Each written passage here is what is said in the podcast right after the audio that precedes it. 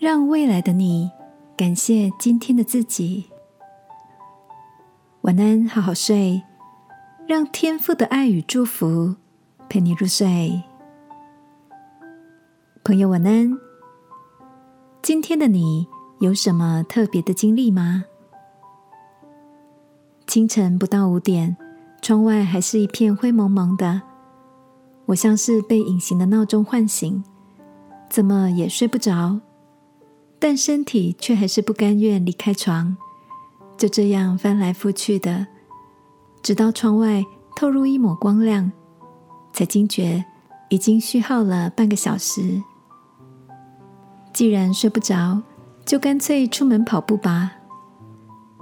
朝着市区外的河堤前进，随着脚步移动，建筑物变少变矮了，灰蓝色的天空也逐渐明亮。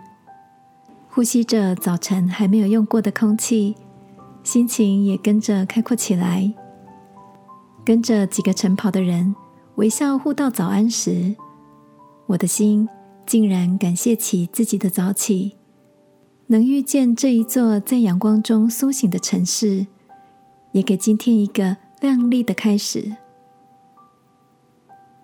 亲爱的，你也曾经在软弱无力中挣扎。最后做了那个让自己不轻松的决定吗？我也有过好几次，让自己继续在一个躺着什么都不做的舒适里，接着又后悔白白浪费了大好的时光。圣经里，摩西是个与神面对面说话又谦卑的人。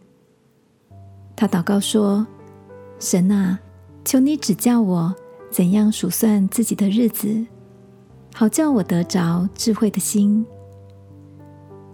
今晚一起来祈求天父，使我们在每天生活的决定中，不是为自己选择好走的路，而是一个虽然多费心力，却更可以开阔视野的旅程，好吗？亲爱的天父。